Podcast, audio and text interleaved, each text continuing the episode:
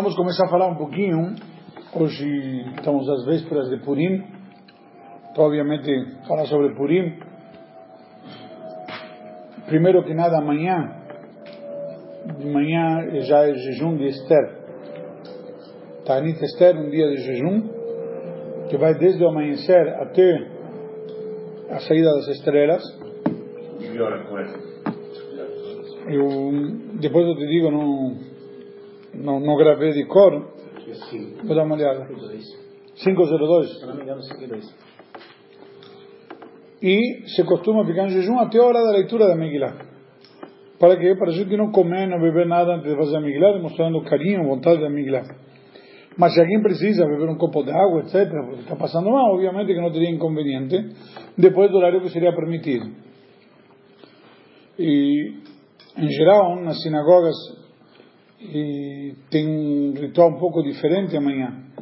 Primeiro, normalmente, dia de jejum, a reza um pouco diferente de manhã, e de tarde também, porque de tarde tem, além de tudo, leitura da Torá e Haftarah. Só que, antes de Mincha, a gente costuma fazer um, uma tzedakah especial que em lembrança do meio shekel, se fala em hebraico, zecher le machatzita shekel. Na época do templo tinha o que chamava a mitzvah anual, a coleta anual de meio shekel, que cada um deveria colaborar para eh, sustentar as oferendas comunitárias, e se, costuma dava, se costumava dar no mês de Adar. Hoje em dia, na prática, fazemos uma lembrança disto na véspera de Purim. Dinheiro para Tzedakah, e, e costume é dar três moedas cada um, porque três vezes está escrito Trumá, doação, mas três moedas que o valor da moeda seja meio. O que significa meio? Por exemplo, no real não temos meio real, nós temos 50 centavos tem meio dólar, half dólar, tem meio shekel, half shekel. Então, moeda que o nome dela seja meio. Para mostrar justamente que você é uma metade, etc. e tal, aquilo que nós já estudamos em relação para Shat Shekalim. Então, na prática, isso quando se cumpre é amanhã à tarde. Muitas oportunidades se costuma fazer este mitzvah de meio shekel com moedas de meio shekel em si, hoje em dia temos de Israel.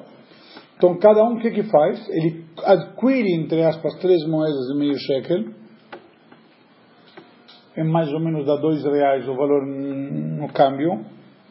E não é valor preciso, porque é em lembrança do meio shekel.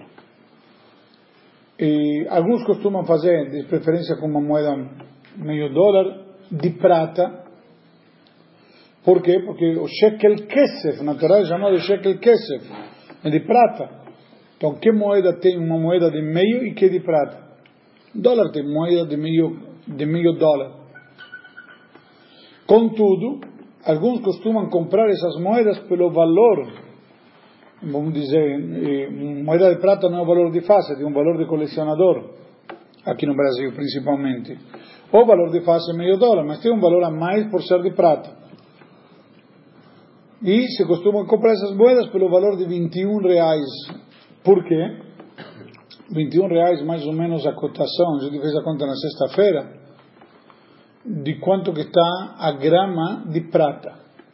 O meio shekel, na época do templo, equivaleria hoje a mais ou menos 9,6 gramas, que seria o valor real do meio shekel do templo, que cada um deveria dar. Como é uma lembrança do meio shekel, então não será exatamente 9,6, se costuma arredondar para 10 gramas, e 10 gramas mais ou menos a cotação está dando 21 reais. Estava 20 reais e 50 alguma coisa, então, e 60 alguma coisa. Então a gente, a conta fica mais ou menos 21 reais, seria o nível mais elevado, que seria fazer com três moedas, com o valor de, do que seria originariamente meio shekel. Mas se alguém dá dois reais, como falamos, com três moedas de meio shekel, também cumpriu. Muito, todas as pessoas dizem, muitas pessoas dizem, pero aí, Rabino, não tem moeda de meio shekel ou de meio dólar. ou de meio dólar de prata. Então, por isso que geralmente nas sinagogas alguém tem, e a pessoa que faz, ela tem um pratinho e tem a caixinha. Então, no pratinho ele compra as moedas, coloca na caixinha, agora as moedas são tuas e você dá as moedas. Deu para entender? Então, ele cumpre com essas três moedas, tem na sinagoga, tem várias. Em algum momento, aqui que fui para Israel, eu pedi para me trazer meio shekel depois, com o tempo, consegui alguém me conseguisse três moedas de meio dólar. E com o tempo, consegui ter três moedas de meio dólar de prata. Então, dessa forma, dá para cumprir a missão um pouco mais, vamos dizer, mais eh, original, seria, mais genuína, originalmente.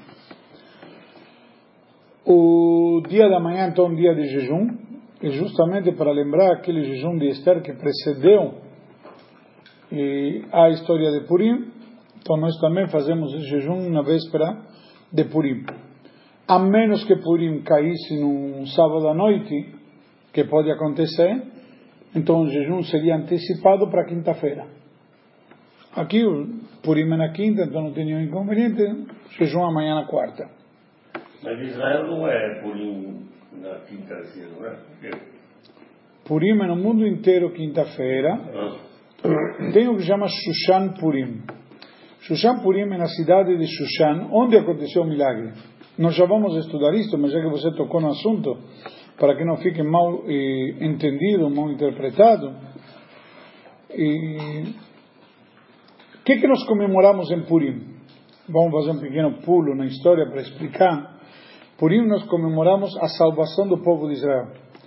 De forma genérica, o pessoal diz na brincadeira, nos antepassados foram eh, expostos a um grande perigo, ganhamos, vamos comer. Basicamente, Purim, eles foram ameaçados do extermínio todo o povo de Israel. Era um perigo muito grande. O que, que aconteceu? Na prática, foi dado para eles o direito de se defender, se defenderam, eles conseguiram dar a volta por cima, como se diz. E neste caso, quando eles deram a volta por cima, o que, que acontece? Eles terminam vencendo. A luta foi no dia 13 de Adar, que seria amanhã, e no dia 14 de Adar foi o dia no qual descansaram dos seus opressores, qual relaxaram. E essa é, na prática, a comemoração de Purim.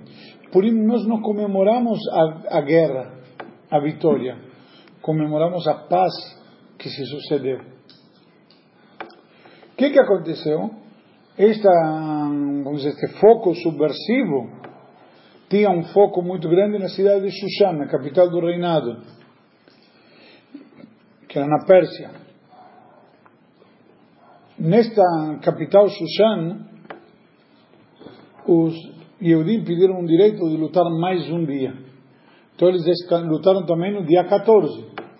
Consequentemente, quando descansaram? No dia 15.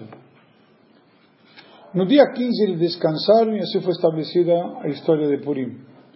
Nossos sábios, posteriormente, estabeleceram uma homenagem, uma comemoração. Que cada um comemorasse Purim do jeito que foi. Então, no ano seguinte foi estabelecido e aí no dia 14 foi instituído e no dia 15 para a cidade de Shushan. O que, que aconteceu? Purim tem uma característica. É uma festa, episódio que acontece totalmente fora de Israel. Todas as outras festas bíblicas era caminho de Israel, mas uma vez que o povo de Israel se assentou na terra de Israel, que, que tivemos? Que, que duas grandes festas tivemos? Purim e Hanukkah. Hanukkah aconteceu na terra de Israel, mas Purim aconteceu toda no exílio. Para dar um kavod à terra de Israel, um prestígio, um privilégio especial, então nós, como se foi instituído que Shushan, e todas as cidades que eram cercadas por muralha na época de Yoshua bin Nun. Yoshua, o sucessor de Moshe, quando entrou na terra de Israel, ele encontrou cidades que eram cercadas por muralha por exemplo, a cidade de Jerusalém. Posteriormente, por ser Jerusalém, Jerusalém não existia ainda. Mas existia sim a cidade de Tiberia, Tiberíades. Então, por esta razão que nessas cidades se comemorava no dia, e até hoje se comemora Purim no dia 15.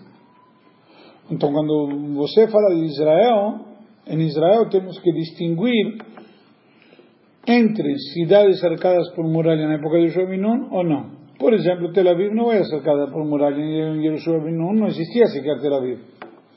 Certo? Então Tel Aviv se comemora quando? Dia 14. Dia 14. Jerusalém, Tiberia, etc., quando se comemora? No dia 15. Ok?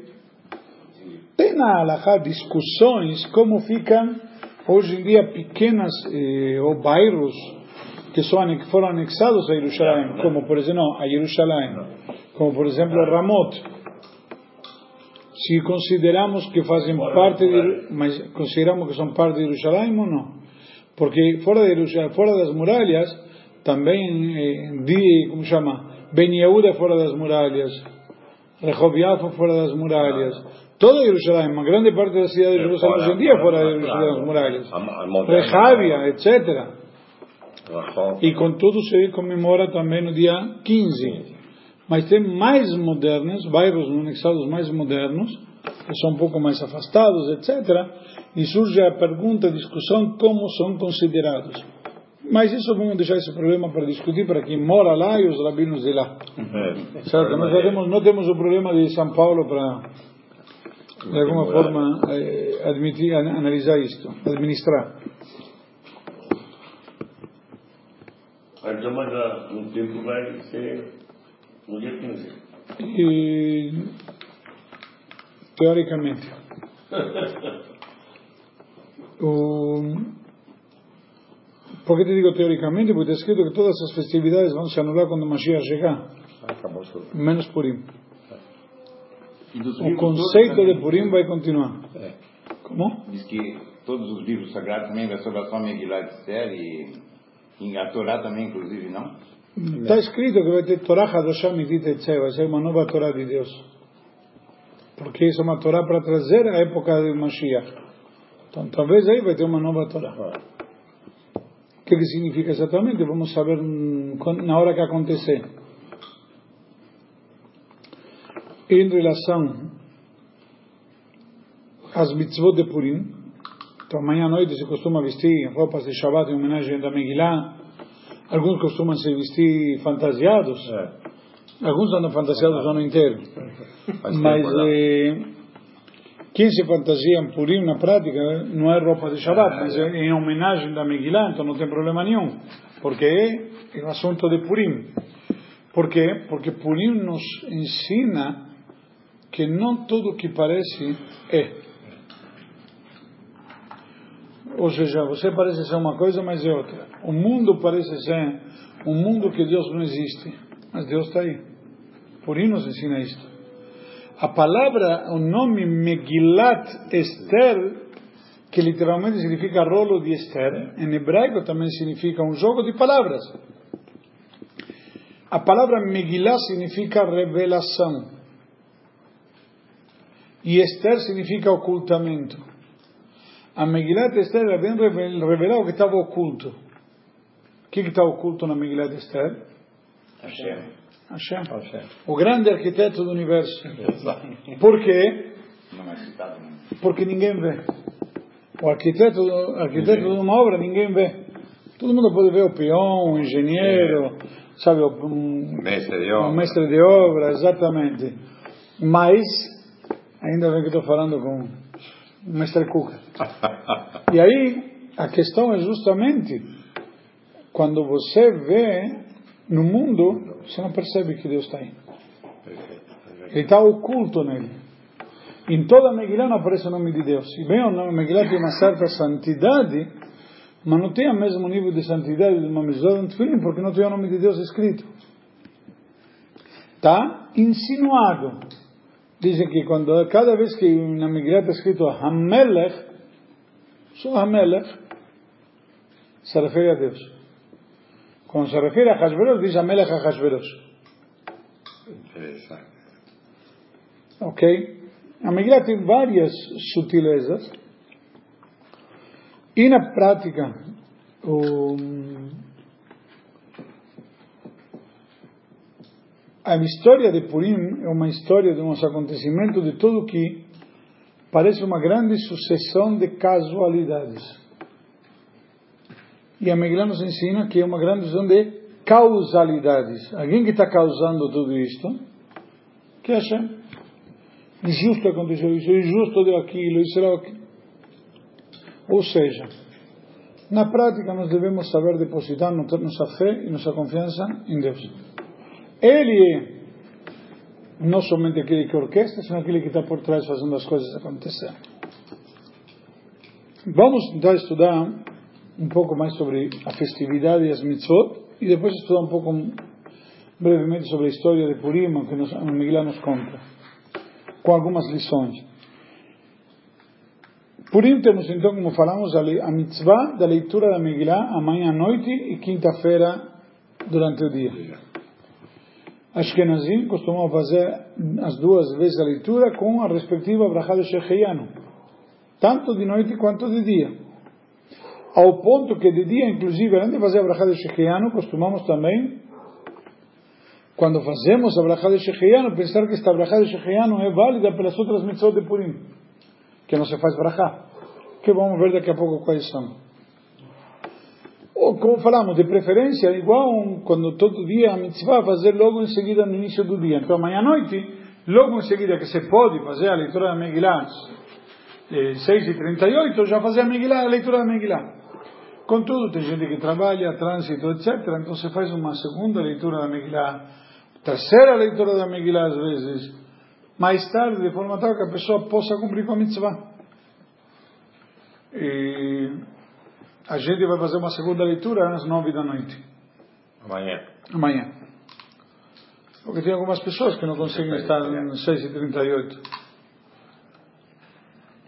Na, e Mas se, a reza amanhã começa que horas? Amanhã reza seis da tarde, né? porque tem justamente falamos né? a leitura da Megillah, a leitura da Torá com a Aftará e tudo mais. A gente vai tentar começar um pouco antes, dar cumprir a do meio shekel. E, tem um costume, inclusive, de amanhã à noite comer um pouco mais e melhor. Não é obrigação de comer carne. E amanhã costumamos à noite também beber um pouco mais. Tem uma mitzvah de se alegrar em Purim e beber a mais, isso durante o dia. Nós já vamos falar daqui a pouco. E a mitzvah de Seudat Purim, fazer uma refeição festiva de Purim, onde comemos pão, halá, etc. Se costuma comer algo recheado porque algo recheado, por exemplo, ravioli, eh, bareniques, crepla. Por quê? Porque como um algo que está recheado, você não vê o que está no conteúdo, no recheio. A gente não vê o que está escondido Purim, que toda essa mão de Deus é um simbolismo. E como? Ainda bem que é tudo Ashkenazi, não tem nada de separado. Os separadim fazem mershi. Mershi, exatamente. E aí, eu, todo isso na noite de Purim, geralmente nas sinagogas se fazem festas para as crianças, a gente vai ter palhaço, e vai ter fantasias, e vai ter uma série de atividades. E isso na, na manhã à noite. Durante o dia de quinta-feira, se coloca tefilim, se pode trabalhar em Purim, e se pode praticamente tudo. E de manhã a gente faz shacharit normalmente, depois da leitura da Torá fazemos a leitura da Megillah, de manhã, e, sim. Mas a mitzvah eu vi uma vez? Não, ouvi uma vez à noite e uma vez de dia. Hum. Por isso que eu falei, volta a fazer a brachá e a brachá de Shechianu, uma mitzvah independente. Aí faz, então de dia, faz a leitura da Megillah de novo. Aí em muitas sinagogas, pessoas que não conseguem vir de Shacharit, dormem um pouco mais, mulheres, etc. Se costumam fazer várias leituras da Megillah durante no decorrer do dia. A gente está fazendo quatro leituras durante o dia, de forma tal que inclusive uma às cinco da tarde, às cinco, cinco e meia, de forma tal que a pessoa, sabe, também consegue ouvir a leitura da Megillah no finalzinho do dia, se por qualquer coisa ali. E sempre tem alguém que Baruch Hashem, a gente consegue cumprir a mitzvah. Na quinta-feira, temos a leitura Megillah, uma das mitzvot. Outra mitzvah na quinta-feira é Matanot Laivionim, dar presente para os pobres. Ou seja, garantir um dia de alegria, então garantir que essa alegria também seja sentida pelos menos privilegiados. E dar para ele presentes. E quanto mais pobre você conseguir ajudar, melhor. E que sejam pobres de verdade. Sabe? Se conta que tinha um rabino que ele costumava, um, um ano, pegou um, ele conseguiu, dois dias antes de Purim, um pobre de verdade. Mas um pobre mesmo. Então ele veio e trancou ele na casa dele. Para quê? Para quando chegar o dia de Purim, ele ser o primeiro a dar-se da cá. E aí ele com certeza vai ser pobre. Porque uma vez que já se alguém já deu antes, ele já não está tão pobre. Ok? Contudo, Allah traz uma regra importante aqui, que a gente não faz questão, principalmente de Purim, todo aquele que estende a mão se dá. Pode ser que você já deu, então você vai dar menos. E pode ser que o próximo dá menos ainda. Mas não se manda ninguém de mão vazia. Para judeu, né? Sim. Não se manda ninguém de mão vazia. Então essa mitzvah de Purim, e não fazemos distinção homem, homem, mulher, mulher. Se dá quem te pede. Ah, mas o fulano não me parece que ele é tão pobre assim. Não julga. Eh, não somente não julga, existe um conceito de pobreza espiritual, social, moral, Pior ainda. emocional. Pediu nada. Entende? Exatamente. Eh, Às vezes precisa pedir. E, então a questão é justamente essa, é poder atender. Além disto de Purim, da mitzvah, de cumprir com a mitzvah de Purim, de, de, de matar os levionim, temos a, a mitzvah de Mishloach Manot. Mishloach Manot é mandar pelo menos um para outra pessoa, e, dois alimentos, onde quando você manda esses dois alimentos, você está cumprindo com a mitzvah de quê? Fraternidade. A Halakha traz que é melhor fazer essa mitzvah mais simples e incrementar a mitzvah de Matanot Levionim, de presente para os pobres, de Tzedakah. E que esse, de preferência que esse presente para os pobres chegue no dia de Purim a eles. Mas, e se você não tem alguém, então geralmente dá o rabino, o rabino já tem um esquema com gente que, que passa e pega. Mas a questão aqui, acho que é importante esclarecer, também, quando você cumpre com a mitzvah, de distribuir essas mishloach manot, você também cumpre com a mitzvah de fraternidade, de alegrar o próximo. Às vezes você manda para alguém, e esse alguém quando recebeu, puxa, por que estou recebendo? Ele diz, hoje Purim tem que mandar. Às vezes ele pega o mesmo paquetinho, um pacotinho que recebeu, e manda para outro. Mesmo que tenha a cartãozinho dentro que ele não reparou com nome e tudo. e a pessoa recebe, puxa, então. Mas o conceito é que pelo menos você incentivou e motivou alguém a cumprir com a mitzvah. A mitzvah de Matanot Laivionil se costuma pelo menos dar dinheiro, o valor de uma refeição a dois pobres. E Mishloach Manot de mandar dois alimentos a uma pessoa pelo menos. Se costuma que não se manda a quem está de luto, no ano de luto, porque está de luto.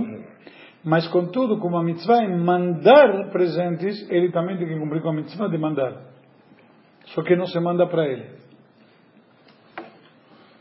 Ok? Não, não tem obrigação de mandar. Mas é uma forma de você, um momento de você expressar e tudo mais. Eu vou comentar com vocês uma coisa, não é por humildade ou me achando como bom argentino, mas eu assumi sobre mim com minha esposa de pegar alguém com quem a gente tem um relacionamento estremecido e mandar para ele também. Agora então. Para quê? Recebeu? Por quê? É uma forma de você aproveitar, se toda a questão para a fraternidade, você motivar uma aproximação. É uma forma elegante, uma boa oportunidade para propiciar a aproximação entre dois estremecidos, vamos dizer assim. Eu vi isso uma vez, sou um rabino sobre esse assunto e achei esse ano a gente colocou na lista uma pessoa que enfim interessa e decidimos vou mandar para ele é. uma, então dou como uma sugestão sabe? Não o kit não precisa ser um kit que custa milhões certo milhões e melhor dar de cá mas dá um kit tem a comida uma bebida alguns costumam colocar para motivar as pessoas várias berachot. Então, cada um do jeito que pode. Por último, falta mais uma mitzvah, que é a mitzvah de Seudat Purim, a refeição festiva de Purim, como falamos, é uma mitzvah onde se costuma beber. Por que beber? Inclusive, tem uma questão de que todos os milagres de Purim aconteceram com, através da bebida. Quando o rei estava bêbado, mandou trazer a Vashti, o rei fez um banquete de bebida, todo mundo estava e lá, quando ele estava, como diz a Megillah, que Tov leva Melech Bayain, quando ele já estava bem empinado, ele mandou chamar a mulher dele, e depois, justamente, Esther fez um banquete de vinho para o rei, convidou ele para vir, e aí o rei veio e ela falou, vem no dia seguinte, e ela de novo jogou a história do vinho, do banquete de vinho, e lá ela falou que era man, etc. Então, daí que se costuma beber. Contudo, o Shulchan Aruch termina com uma frase dizendo Tov lev mishtet amid. Um bom coração é aquele que está sempre bebendo. Já está sempre celebrando, sempre comemorando. E isso é uma lição importantíssima em Purim. O que significa? Diz, Acharei amaasim nimshachim alevavot. Detrás dos atos se seguem as emoções. Quando você está o dia inteiro falando, estou feliz, lejaim, vamos comemorar, chega uma hora que você está feliz e não sabe por quê.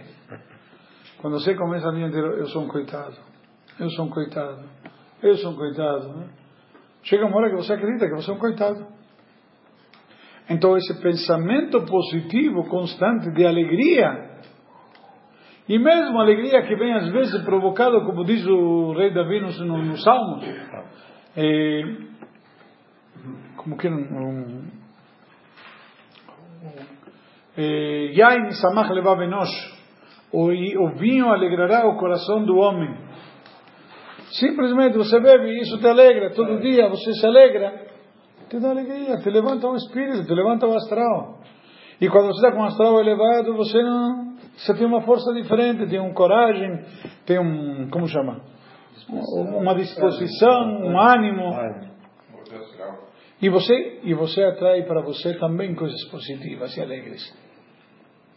Pareceria que você é um imã daquelas, daquele tipo de sensações, situações e emoções. E quando você toma tá uma coisa, chovido em cima de molhado. Sabe? Então, na prática, uma lição importante que podemos tirar daqui, a gente sempre tentar de ser positivo. Por isso nos dá uma lição de positivismo. O povo de Israel estava à beira do extermínio, ameaçado de tudo. O que que faz Esther? Em vez de se lamentar, então vai fazer um lechaim. Ela chama Hashverosh e Aman para fazer um banquete. Tá bom que ela queria pro, pro, conseguir algo no banquete, mas ela percebeu como se consegue aquele algo através da alegria. Através da alegria você consegue as coisas mais elevadas. Alegria é um um imã. Um imã para coisas boas. Para bons fluidos. Quando você se, você se compadece de si mesmo. Poxa, minha vida não presta. Eu sou um shlimaz, sabe? Está tudo de mal para pior. E não consigo isto, e não dá certo aquilo, e eu sempre escolho errado, e parece que tudo acontece comigo. Então você se, se, se fecha num círculo vicioso muito negativo, que você só traz isso para você na tua vida. Agora, quando você está positivo, ao contrário. É simples. Você vai numa reunião e vê um cara que está animado, está alegre, está de bem com a vida, você quer sentar do lado dele. E você vê um cara eslimado aí, coitado, procurando uma arma, uma arma para se suicidar. Você fala, eu não quero ficar perto a ver se a bala sai para o lado errado. É onde também que a gente bebe até a hora que a gente não diz. Calma, não cheguei. Calma. Eu estou falando do poder da alegria. Estou falando do poder da alegria, não, que ele foi numa outra aula. Aí o. Não, eu li no final. Então, quando a gente está alegre, a gente atrai somente coisas positivas. Além do mais, com alegria, tudo se digere melhor. Eu costumo dar o exemplo. Quando você está mal, está chateado, de repente você vai, chega no estacionamento, te riscaram todo o carro. Como você fica? Se tinha seguro, Mesmo com seguro não fica contente. Contente. Nem você não fica contente. Puxa, esse carro tem que sair, tem que estar marcado um evento e vai ficar tantos dias parado, não? Não, por que não ficou contente? Tem seguro. Aí, mas se é o dia do casamento da tua filha, você não se abala, não vai deixar. Ah, dane-se o carro. Você não vai se deixar afetar, você não vai se deixar abalar por um, por, um- por um risco no carro, não no momento de uma alegria tão grande. Seja, com, com tanta alegria você já não liga. Tá bom, dane-se. Sabe? Você está você tá com, com, com, como chama? Com um astral legal, Você não liga para essas pequenas coisas. então, a mesma coisa, a gente tem que aproveitar. E eu digo isso, eu faço questão, se vocês reparam, estou há alguns minutinhos falando sobre isto. Estamos num período onde as pessoas acham que Purim é coisa de antigamente. Por que digo isto? Tem uma alahá que diz, a, coreta Megillah lemafreia lo yatzá. Aquele que lê a Megillah de trás para frente não cumpriu com a obrigação. O que significa de trás para frente? Ele chegou tarde, ele ouviu o final, vamos dizer, do capítulo 5 em diante. O que, que ele faz? Depois fica no próximo ciclo, ouve os primeiros quatro capítulos e acabou, que no cinema continuado. Antigamente era assim, né?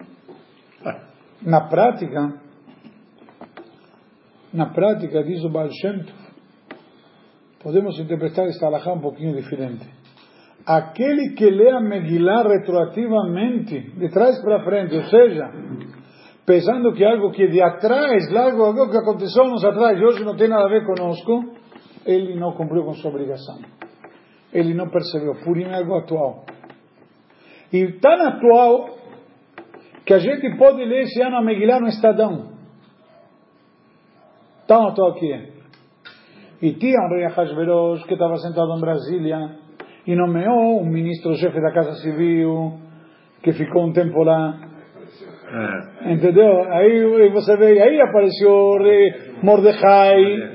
Ou seja, se você analisar a história, você pensa que daquela época repete. é não hoje em dia. E não somente isso. Não somente isso. O que que eles fizeram para vencer naquela época? União do povo. E o que que nós vemos? As massas saem para a rua. A união do povo. Isso simplesmente, isso, isso faz efeito. Aí teve guerra. Na guerra foi outra questão de sobrevivência do povo de Israel, independente. É, vai ter guerra. Em quase. Vai ter. Pode escrever. Eu não estou escrevendo, estou lendo. Não esquecer o que eu falei. Daqui foi, dois meses aí você vai ver se não vai ter uma guerra. Aí, a questão é muito simples. A gente como consegue sobreviver a isto? Através da alegria. A alegria te dá as forças, a energia necessária para ir adiante. E isso de que depende? De nós. Focar no lado alegre. Mesmo Esther podia ter dito, senhores, não é comigo, estou no palácio, estou garantida, eu estou no esquema, eu estou imune. Certo? Só o STJ pode me, me, me mexer. Não. Vem aqui a Miguel te diz, cada um pode e deve agir a atitude. Mais uma questão. Além da alegria, revelar o oculto, voltando a esse ponto, é Hashem, Deus. Quem é o grande protagonista da história de Purim Hashem? E Esther sabia disto. Quando Esther se entera de todo o decreto, todo, depois a gente conta a história, se alguém tem algum episódio que não conhece, porque eu sei que nós já estudamos a história, estou querendo agora tirar, extrair lições práticas. Quando Esther se entera do decreto de aniquilação e Moshe pressiona ela que ela tem que tomar atitude, o que que ela decide? Mordecai fala para Esther, o que eu falei? Moshe. Mordecai. É o Moshe da época. Moshe da época já. O, o que que Esther faz? O povo tem que se preparar. O povo tem que se preparar e o que que ela diz? Porque ela também vai se preparar. Ela vai jejuar, Pode falar em voz alta. que ela vai jejuar. Tem gravação, senão ninguém vai ouvir. Acho que é o amendoim. obrigado, obrigado. Ela vai se preparar para falar com o rei. E para isso ela vai jejuar. E esse jejum é a forma dela se purificar e pedir para Hashem. Quantos dias ela vai jejuar? Três dias. Três dias vai jejuar para ir falar com o rei. Certo? E aí vamos apresentar perante o rei. Vejen abuela Melech. Desculpa, a mulher pirou. Se ela quer ir se apresentar para o rei para agradá-lo, como que ela tem que ir? Vai num spa, no cabeleireiro, maquiadora, certo? Um pouco de botox, talvez, enfim, E não com aparência batida. certo? E não depois de três dias de jejum, feito um bagaço. A gente, depois de um dia de jejum, Yom Kippur, termina Yom Kippur, estamos... Imagina o bafo da mulher depois de três dias. Imagina o bafo, ela vai falar com o rei. Meu, pelo amor de Deus, não dá. Só que ela sabe uma coisa. Ela está indo agradar o rei que é Hashem. Ahasverosh, ele está lá, ele está rei, ele não é rei. E de fato Ahasverosh estava rei, porque Ahasverosh não era da, da, da dinastia real. Quando a gente estuda Miguel, os meandros da Miguel, a gente vê claramente né, que era ele casou com a rainha. Mulher, fala. Ele casou com a rainha, depois, inclusive, ele fez questão de, de procurar os subsídios legais para destituí-la. Mas ele continua sendo rei. Ele encontrou um subterfúgio que permitisse eh, matar ela. Certo? E aí, então, ele manda matar a mulher, que é a rainha, com apoio da corte. E eu estou te falando, eu estou te falando que a história de Purim você pode ler no Estadão esse ano. E aí, ele simplesmente conseguiu apoio da corte, mandou uns sindicalistas lá bater na polícia e tudo mais. É, tá igual, olha, igualzinho. E que, que, como termina a história? Ela sabe que o rei que tem que agradar é Hashem. É isso que muitas vezes nós, nós perdemos no caminho. A gente pensa que tem que agradar o juiz, o fiscal, o pistolão, sei lá o que. O... Não. É Hashem. E Purim nos dá uma lição interessante. Qual é o segredo de Purim? Nós falamos na Megillah, Venafohu. E se virou de ponta cabeça. A história de Purim se virou de ponta cabeça, ao ponto de que, em Purim, o que estava o que estava em cima virou para baixo, e o que estava embaixo foi para cima. É isso a história de Purim. Inverteu tudo. Mas, num instante. De um instante para o outro. Num instante, a mãe chega no, no banquete se achando, como diz Obama, he's the man! O cara. O cara. Ele conta para a esposa na Megillah. O que, que ele conta para a esposa e para a família? Esther está fazendo um banquete junto com o rei e não convidou ninguém mais do que eu. Eu sou o cara. E no dia seguinte ele foi enforcado. de uma hora para outra. Ele, junto com os filhos, os filhos inteligentes que virão grandes empresários, foram forcados todos. História da Megillah. Não, não, não. não. Ele construiu, um pouco, construiu uma forca muito alta. Um poste de 25 metros de altura.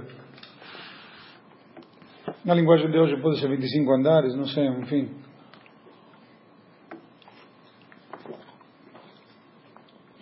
Então nós vemos aqui, literalmente, como de uma hora para outra, aquilo que nós lembramos sempre na Tfilah Rosh Hashanah e Yom Kippur, que as pessoas muitas vezes não reparam. Mashpil afmeromem. Deus te derruba, mas também te levanta. Numa hora para outra ele consegue te derrubar nas profundezas mais terríveis, ou te levar e levantar nos níveis mais elevados que existem. Deus conseguiu fazer isso num instante. Esta é história de Purim. Esta é história. Se a gente vai seguir a está cheia de lições. Pessoal, quando hoje em dia eu ouço pessoas reclamarem da crise e tudo mais, vai estudar Megillah. Vai estudar a história de Purim, uma lição de fé, de coragem. Alguém ouviu a mensagem que eu mandei na sexta-feira, antes de Shabbat? Essa sexta-feira foi a primeira que eu não vi. Eu não, não vou comentar. O que que dizia? Justamente por que, que a Megillah se chama Megillat Esther?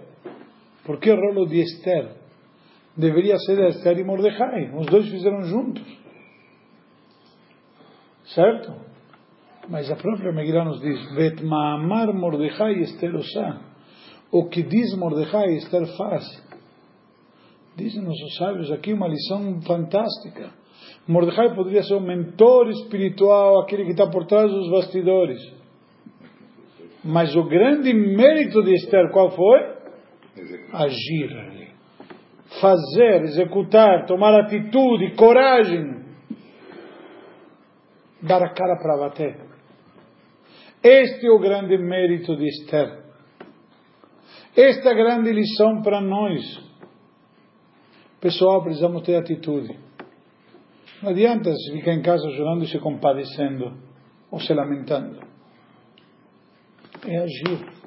É isso que estava no Yom justamente de sexta-feira. Lá diz, vale mais uma ação do que mil suspiros. Ah, você pode ficar falando ah, mil vezes e não acontece nada. Uma atitude pode resolver. Poxa, está difícil. Pode falar, está difícil desde da manhã. Não vai mudar nada, ao contrário. O que vai acontecer? Você vai se convencer que está difícil. Antes você pensava, agora está convencido. Agora, se você agir, sair para a rua aí atrás, bem provável. Por quê? Porque depende da tua atitude, de teu agir, da tua ação. É isso que nós temos que colocar aqui e tentar tirar para frente. Então, estamos. Então, Sim. o jejum que a gente faz amanhã pelo jejum que Esther fez.